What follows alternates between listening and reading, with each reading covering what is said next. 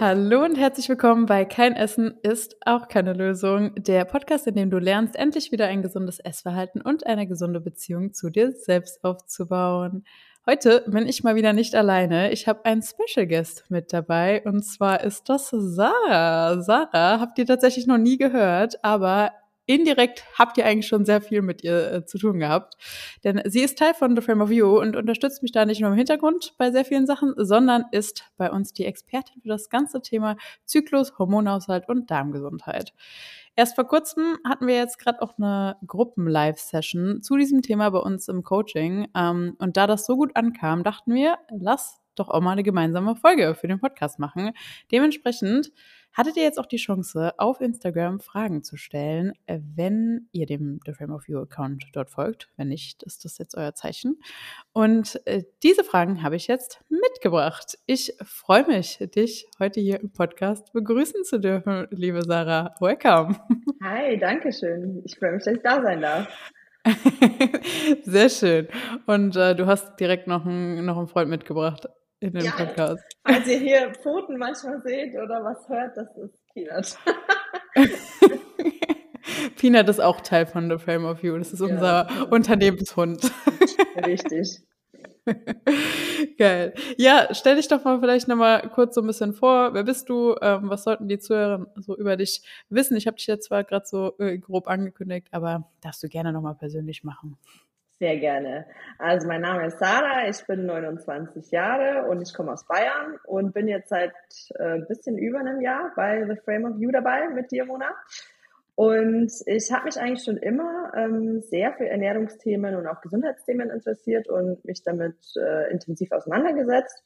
Und zu Beginn war das alles aus reinem Selbstinteresse. Ich wollte meinen Körper besser kennenlernen und lernen, was ich alles tun kann, damit ich langfristig gesund bleibe und ähm, inzwischen ist das ja quasi bei The Frame of You unser täglich Brot. Ähm, und mich, ich finde das total toll und mich freut es, dass, ähm, dass ich dazu beitragen kann, dass auch anderen, äh, vor allem Frauen, geholfen wird, sich besser zu verstehen und ähm, mit dem Körper zu arbeiten, anstatt gegen ihn und auch eine langfristige gute Beziehung zu dem Ganzen zu entwickeln. Yes, sehr, sehr cool. Dankeschön. Gut. Äh, ich habe ja, wie gesagt, ein paar Fragen mit, äh, mitgebracht und du darfst die mal beantworten. Das heißt, ich muss heute hoffentlich ganz, nicht ganz so viel quatschen. Schauen wir mal. Und äh, ja, wir wollen auch ein bisschen so persönliche Note mit reinbringen. Natürlich, ihr kennt es ja aus, äh, aus dem Podcast. Ähm, und ich würde sagen, wir starten auch mal mit einer Frage direkt, ja, ähm, die öfter schon kam oder die ich auch sehr oft bekomme, äh, auch in den 1 zu 1 Sessions, aber jetzt auch im Gruppencoaching haben wir das ja auch öfter gehabt. Das war jetzt auch eine Frage, die ähm, bei unserer Live-Session ähm, kam, die wir zu dem Thema hatten.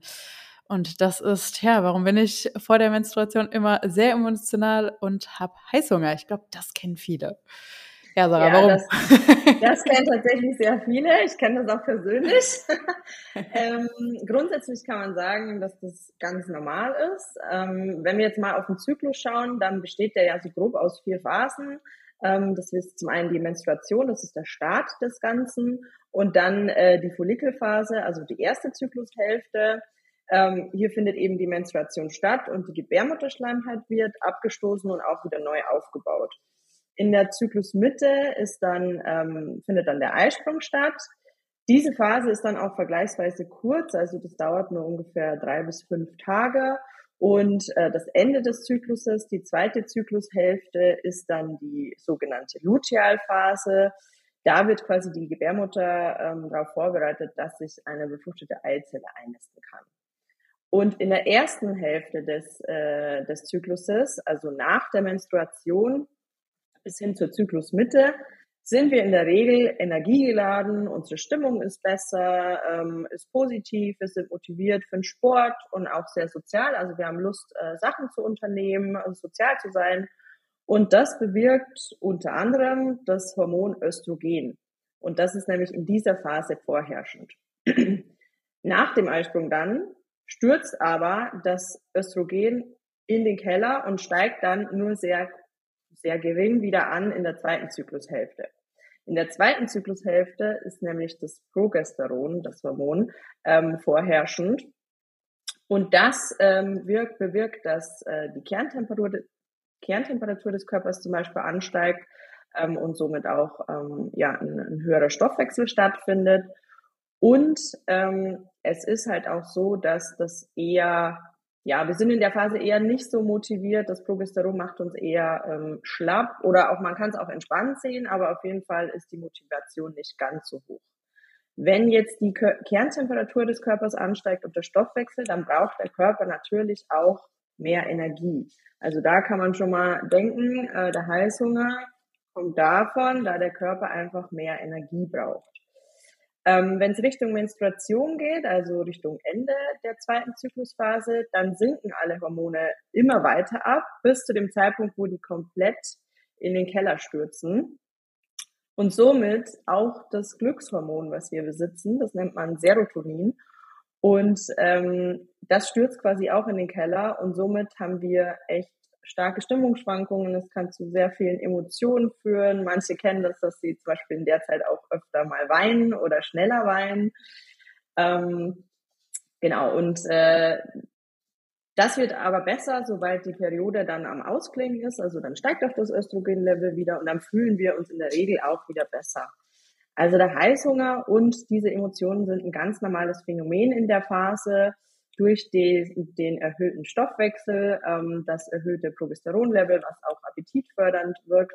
Und deswegen haben wir zum Beispiel auch Lust nach sehr süßen oder sehr salzigen Sachen in der Zeit, weil der Körper auch einfach diese Energie braucht und danach verlangt. Also grundsätzlich kann man sagen, das ist ganz normal.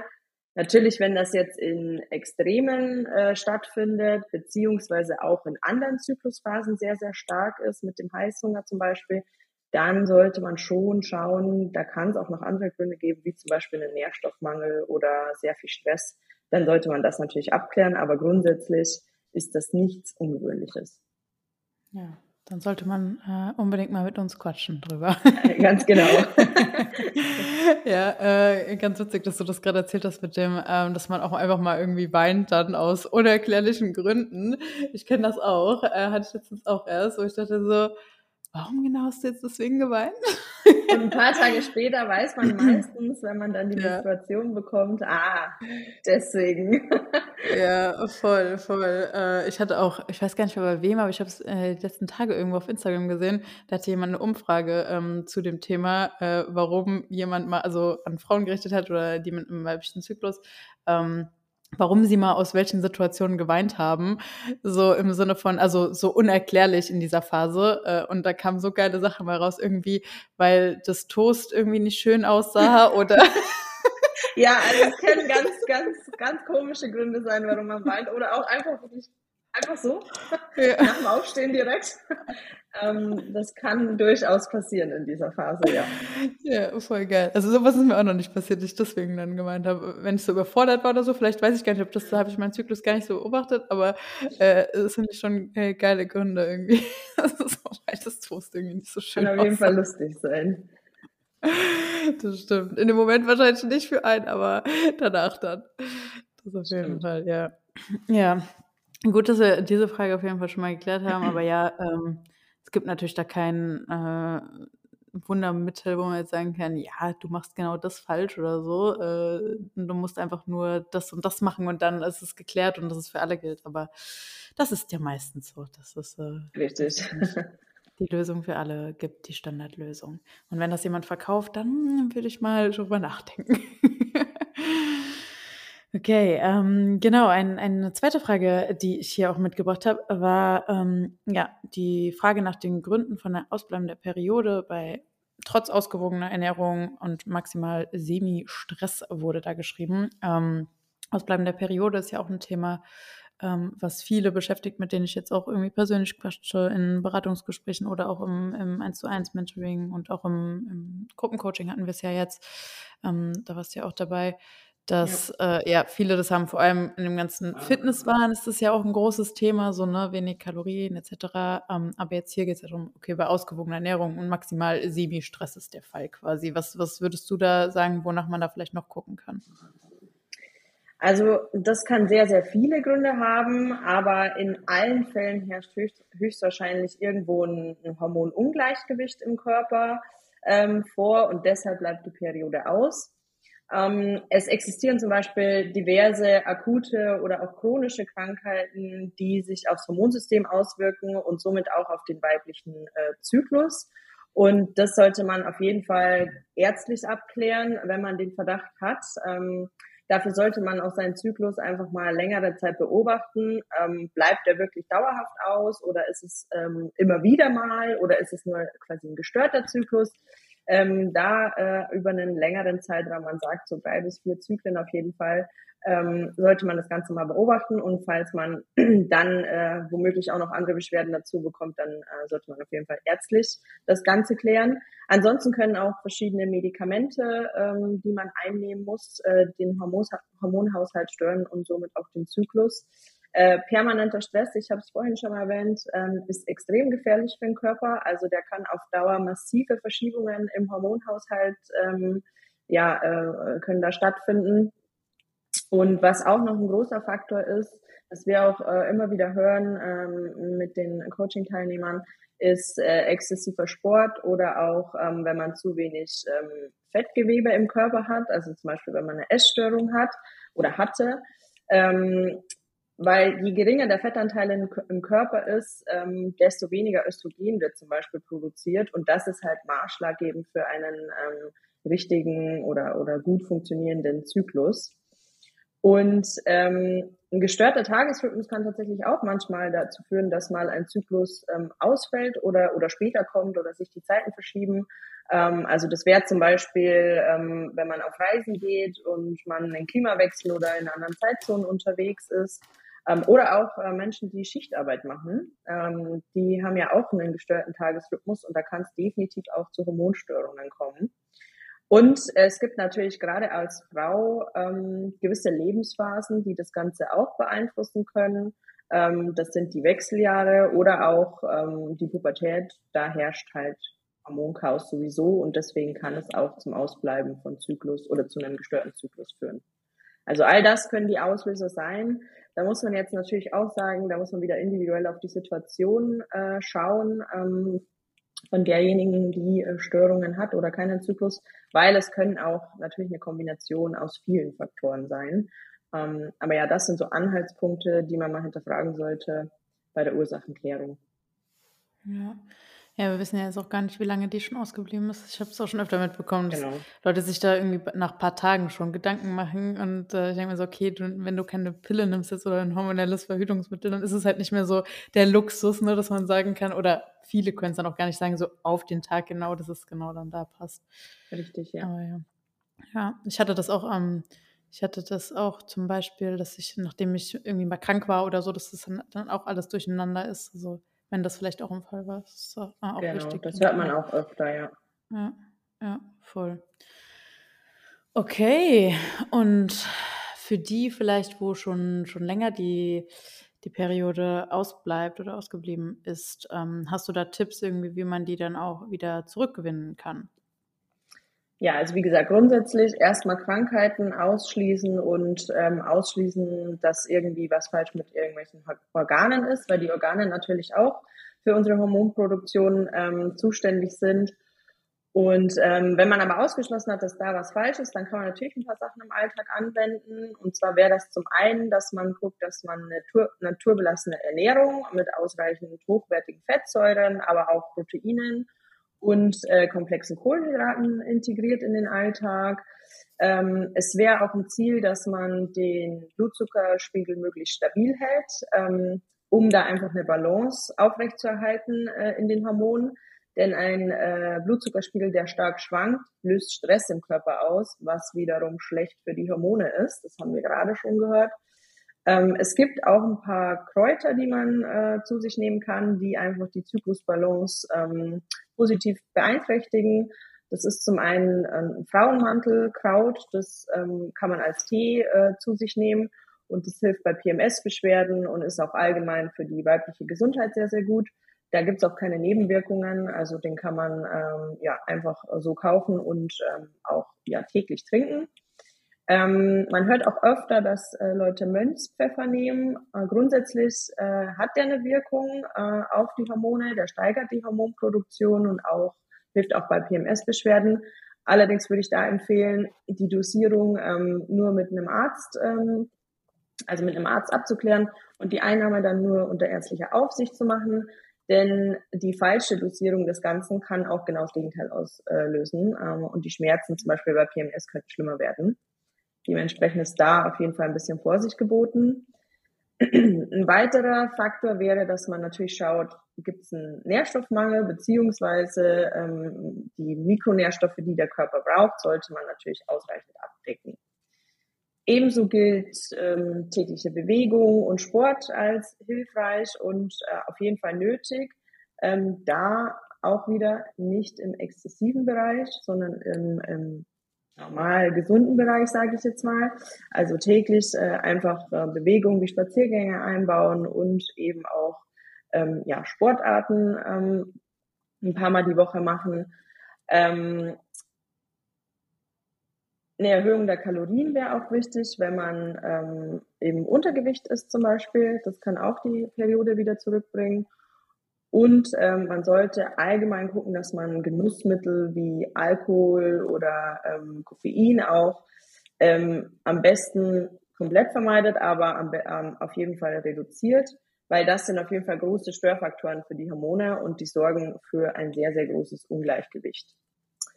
Was man auch noch machen kann im Alltag ähm, und was oft vielleicht vergessen wird, ähm, ist die Umwelthormone zu reduzieren. Also ähm, Umwelthormone findet man äh, in zum Beispiel äh, Lebensmitteln, aber auch in äh, Putzmitteln oder äh, keine Ahnung in irgendwelchen äh, Möbeln oder Kleidungsstücken, was wir quasi über die Haut aufnehmen. Ähm, da sollte man schauen, dass man BPA oder Plastik halt auf jeden Fall reduziert äh, und die chemischen Schadstoffe reduziert ähm, und auch eher auf ähm, natürliche Produkte setzt, also tierische Produkte vermeidet, denn die besitzen auch ähm, Hormone oder beinhalten auch Hormone, die bei der Tiermast quasi verwendet werden. Und die nehmen wir dann auch über die Nahrung wieder mit auf. Also das sind so ein paar Maßnahmen, die man für äh, den Alltag, für die äh, im alltäglichen Leben anwenden kann und da auch nochmal, wenn die Periode trotzdem noch länger ausbleibt und das alles nichts hilft, dann immer mit dem Arzt abklären, ob nicht noch andere Sachen ähm, ja, im Körper quasi nicht ganz so gut laufen. Ja. Ähm, und vielleicht auch nochmal äh, für die, die jetzt irgendwie die Pille abgesetzt haben oder sowas. Das ist natürlich da auch irgendwo normal, dass der nicht direkt zurückkommt, oder? Also nicht direkt äh, zurückkommt, genau. die Periode. Da kann man auch sagen, das kann durchaus dauern. Also bei mir persönlich war das auch ein super großes Vermunkhaus, als ich die Pille mhm. abgesetzt habe. Das war auch so ein Grund, warum ich äh, dieses Thema einfach noch genauer kennenlernen wollte. Ähm, also es ist durch, durchaus ganz normal, wenn man versteht, wie die Pille funktioniert, dass das da erstmal äh, dass die, Pille, ach, die Periode da erstmal aussetzt. Aber es gibt natürlich schon auch Strategien, wie man das so ein bisschen vorbeugen kann wenn man denn versteht, wie der Körper funktioniert und die ganzen Zusammenhänge sind. Ja, voll, voll. Da habe ich mich tatsächlich äh, damals noch gar nicht so mit beschäftigt. Ähm, habe einfach gehofft, das funktioniert dann wieder. Aber ich muss sagen, es ging auch relativ schnell bei mir mit irgendwie drei Monate. Habe ich, glaube ich, gebraucht, bis, der, ähm, bis ich wieder das erste Mal meine Tage bekommen habe, nachdem ich die abgesetzt habe.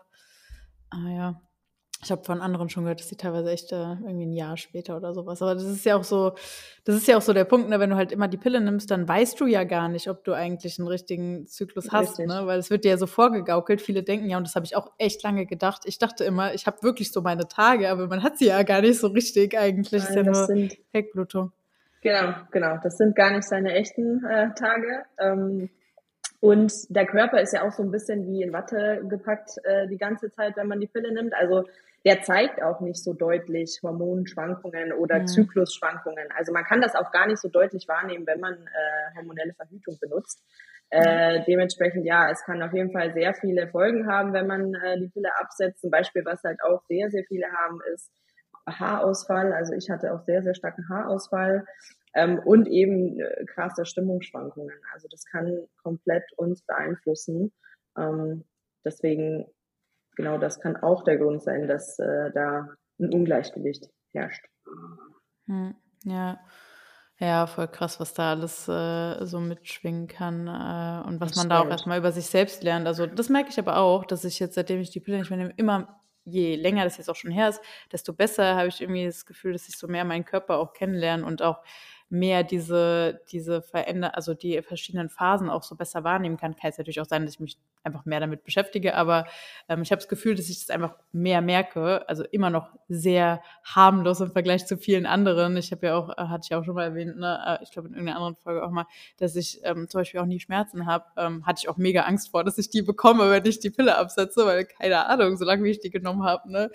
Aber äh, ja, dass sich dann da auch so Sachen verändert haben, wie ne, dass ich jetzt einfach so mehr äh, dann irgendwie Heißhunger an bestimmten Tagen habe oder ähm, das dann einfach wahrnehmen kann. Aber ich finde es auch richtig cool, wenn man das halt dann versteht, ne? Und dann gucken kann, ah ja, okay, makes sense. Ja, total. Das hilft auf jeden Fall. Ja, definitiv. Ähm, du hast jetzt auch schon gesagt, man sollte dann äh, vielleicht auf Genussmittel, also auch äh, Koffein oder Kaffee genannt. Ah, da, da zuckt das äh, Koffeinherz natürlich ein bisschen zusammen und denkt sich so, what? Ähm, vielleicht hat äh, die eine oder andere es auch schon mal gehört oder gelesen. Ich habe schon öfter mal gelesen und es war jetzt auch eine Frage, die ähm, hier mitkam ja, wie sich denn Kaffee oder Koffein auf unseren Zyklus auswirkt. Und jetzt, Sarah, bitte keine schlechten Nachrichten. ja, da muss ich äh, leider, glaube ich, äh, schlechte Nachrichten ähm, rüberbringen. Und zwar, ähm, ich verstehe deinen Gedanken, Mona, ich liebe auch Koffein und ähm, ja, musste das selber erstmal lernen, aber ähm, es gibt tatsächlich ein paar Gefahren durch Koffein, vor allem für uns Frauen. Also grundsätzlich kann man natürlich sagen, Koffein äh, und Kaffee kann in Maßen auch gesundheitsfördernd sein, ähm, im Überfluss aber halt auch gesundheitsschädigend, so wie mit sehr vielen Dingen im Leben. Ähm, es hat tatsächlich auch ein bisschen weniger Einfluss auf den männlichen Körper, ähm, weil die einfach weniger hormongesteuert sind, in Anführungsstrichen ähm, als wir Frauen und äh, Kaffee beeinflusst halt die Hormone sehr, sehr stark. Grundsätzlich kann man sagen, man sollte auch immer beachten, dass der Körper bis zu neun Stunden braucht, um Koffein abzubauen und wir Frauen sogar noch länger dafür brauchen. Äh, dementsprechend sollte man das beim Konsum schon mal schon mal berücksichtigen, ähm, wenn man bedenkt, dass man ja dann auch, also ne, zu Bettgehzeit sollte ja theoretisch kein Koffein mehr äh, im Körper vorhanden sein, so dass man auch keinen, äh, seine Schlafqualität nicht äh, schädigt. Ähm, aber die Gefahren, die durch Koffein bestehen, ähm, ist einfach, dass äh, der Kaffee oder das Koffein Nährstoffe entzieht aus dem Körper durch den erhöhten Harndrang, den man ja auch hat, wenn man viel Kaffee trinkt. Ähm, und es hindert vor allem auch die Aufnahme von sehr, sehr wichtigen ähm, Nährstoffen, wie zum Beispiel Magnesium, ähm, und löst allgemein sehr viel Stress im Körper aus. Also wir haben ja schon gehört jetzt öfter, Stress ist ein, ein großer Faktor für viele Krankheiten und ist extrem schädlich und deswegen auch für unseren Hormonhaushalt sehr schlecht.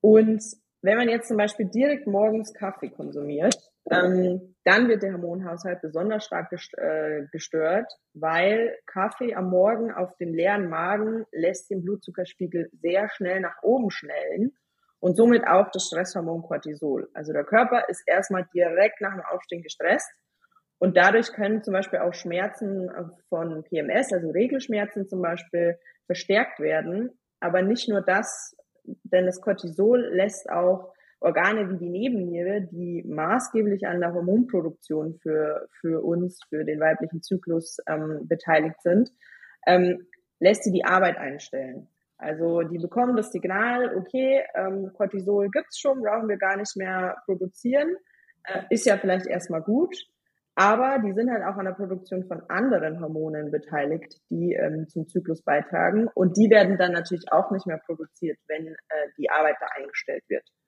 Und deswegen gilt, man sagt so eine Faustregel, also nie Koffein auf leeren Magen morgens trinken. Also wirklich erstmal ein bisschen was frühstücken und dann auch ein bisschen warten und nicht direkt nach dem Aufstehen, also nach dem Frühstück, ähm, Koffein zu sich nehmen, sondern erst 40 Minuten nach dem Aufstehen, sagt man ungefähr, soll man warten, weil einfach der Körper kann erstmal hochfahren, der Blutzuckerspiegel kann erstmal langsam natürlich wieder ansteigen durch das Frühstück, durch die Nahrungsaufnahme und dann kann man das Koffein, was danach kommt, auch, später, äh, auch besser verarbeiten und äh, mit dieser ja, Stresssituation, in die man den Körper dann eigentlich äh, gibt, besser umgehen.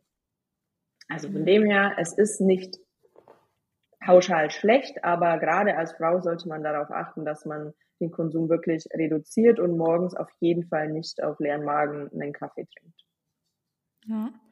Ja, ist so krass, ne? Weil das ja eigentlich so gesellschaftlich vertreten ist, man halt so direkt morgens irgendwie Kaffee trinkt. Ich muss sagen, das habe ich zum Glück schon sehr lange umgesetzt, dass ich das erst später getrunken habe, weil ähm, ich dachte mir halt immer so, hä, wie soll ich denn morgens einschätzen, direkt nach dem Aufstehen, ob ich jetzt wirklich müde bin oder nicht, weil ich bin ja gerade ja. erst am Aufwachen so.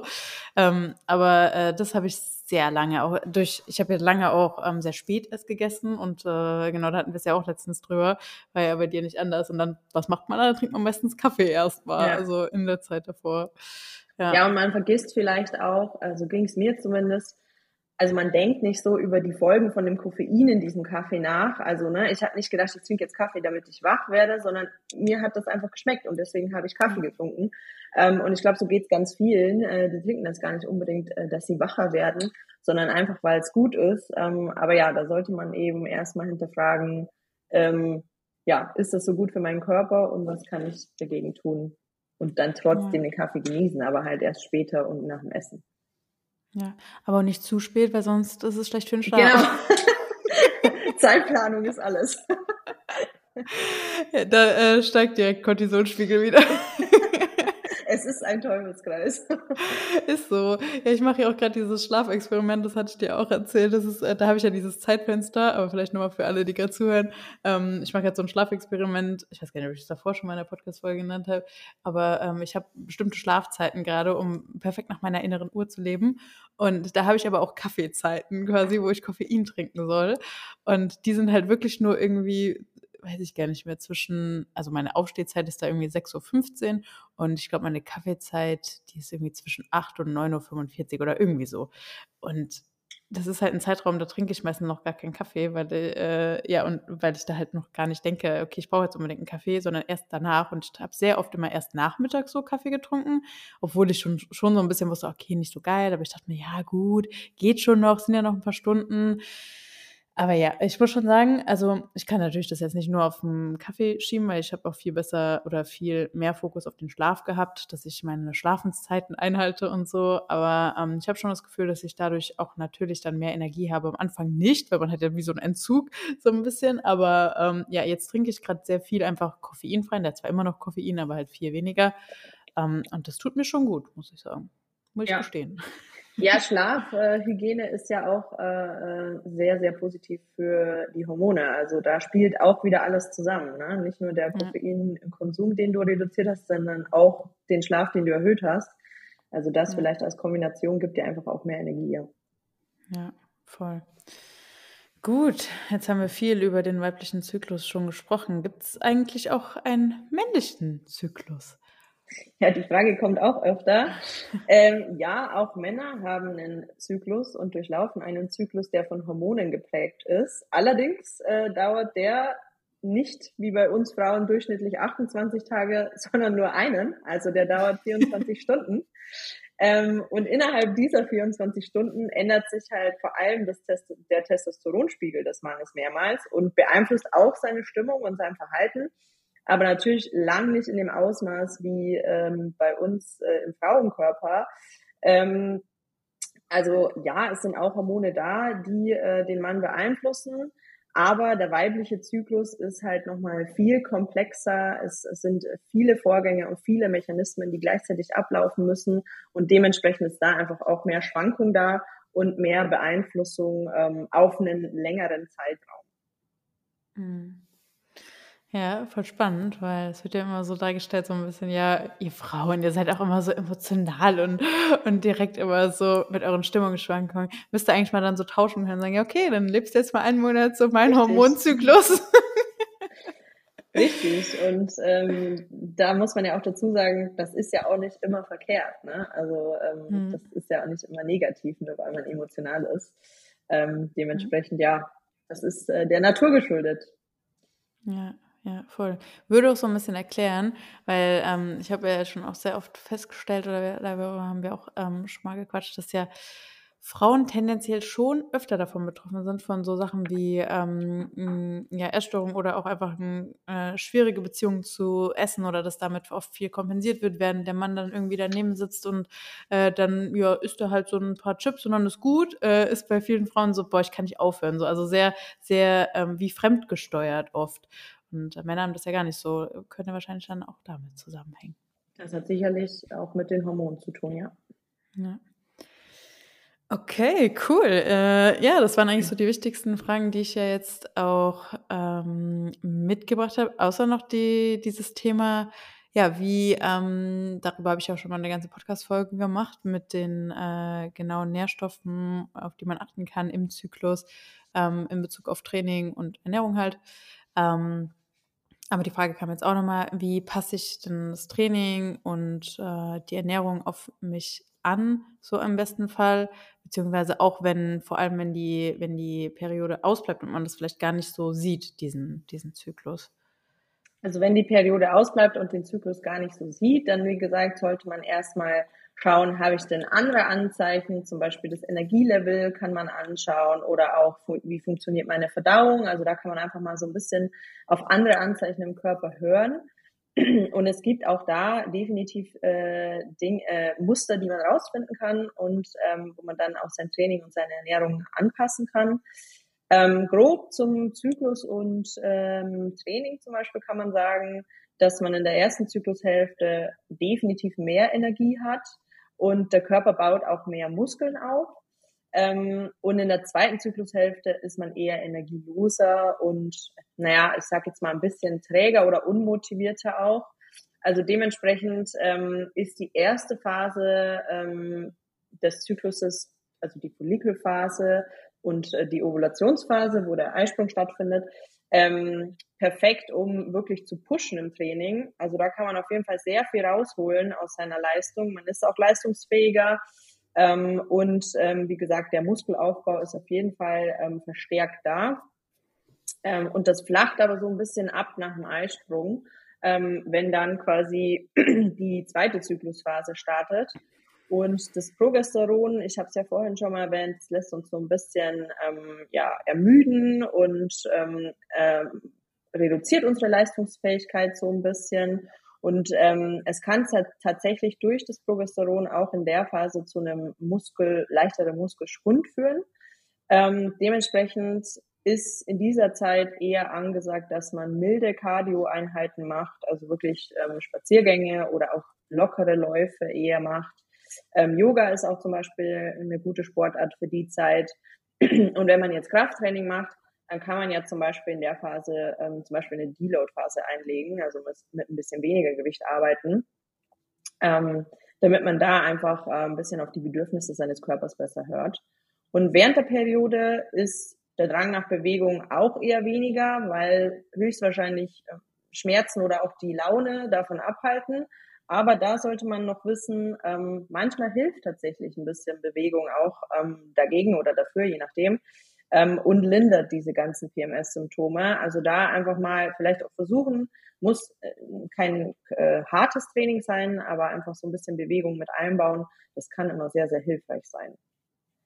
Und ja. ernährungstechnisch sollte man immer grundsätzlich darauf achten, dass man äh, eine ausgewogene Ernährung hat und eben auch alle wichtigen Makro- und Mikronährstoffe abdeckt.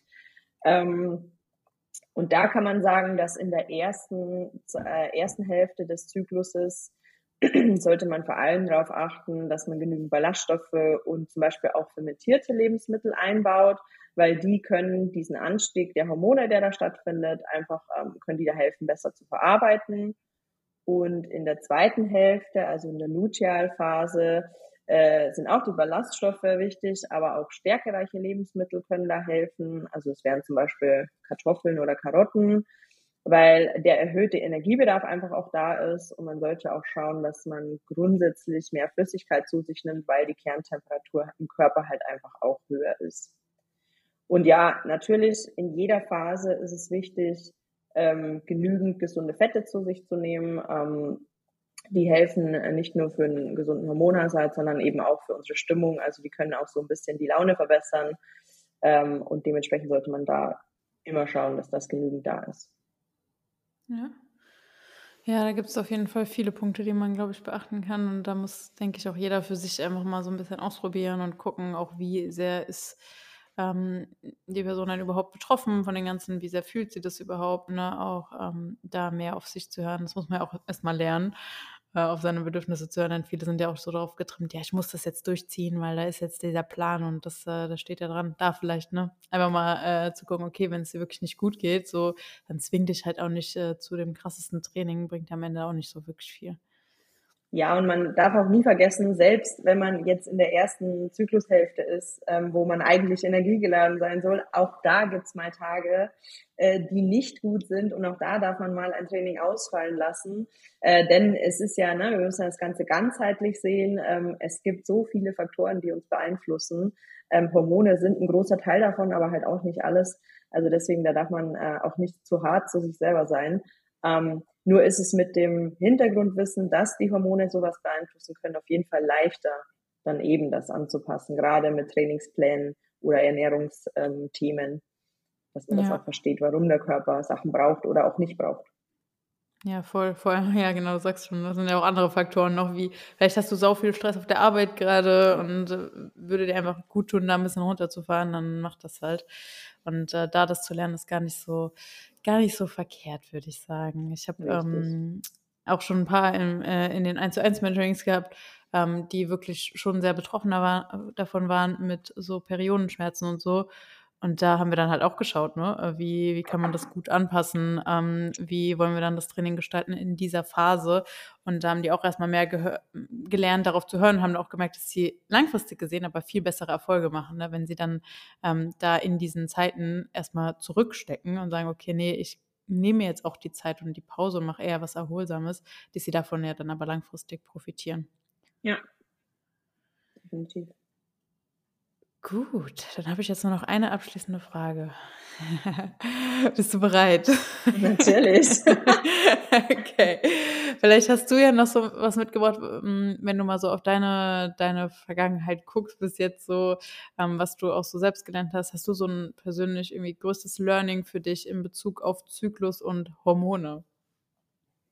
Mm, also ein bisschen so das, was wir gerade gesagt haben. Also ich finde es äh, nach wie vor super faszinierend, was Hormone beeinflussen. Und gerade wir Frauen sollten auf jeden Fall genauer hingucken.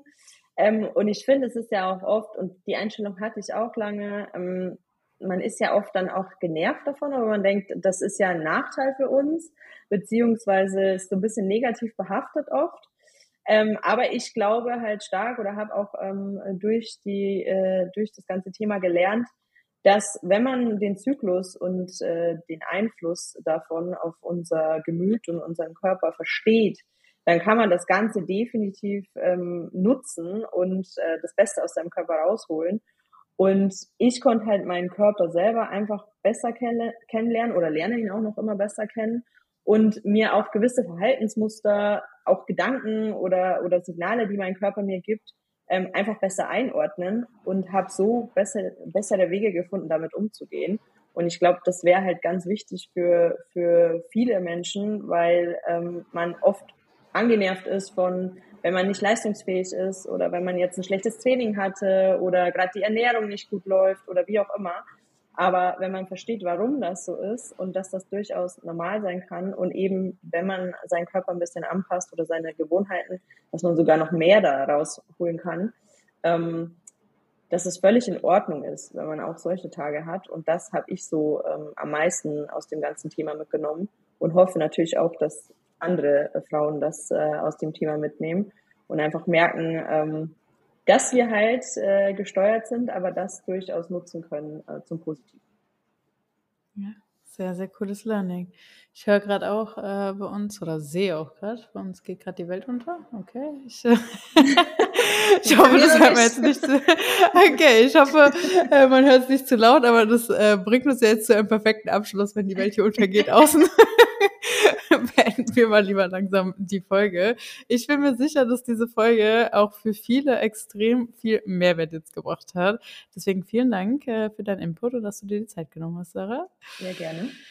Und an alle Zuhörerinnen, ähm, wenn euch die Folge gefallen hat, dann teilt sie auch gerne mit euren Liebsten. Ich bin mir sicher, jeder Mensch mit einem weiblichen Zyklus oder vielleicht auch mit einem männlichen Zyklus, der was darüber lernen möchte, kann hiervon auch profitieren. Und ähm, wenn dir die Podcast-Folge oder der Podcast generell ähm, gefällt, dass du davon noch mehr in Zukunft hören möchtest, dann vergiss nicht, den Podcast zu abonnieren und äh, eine 5-Sterne-Bewertung dazu lassen. Da freuen wir uns sehr.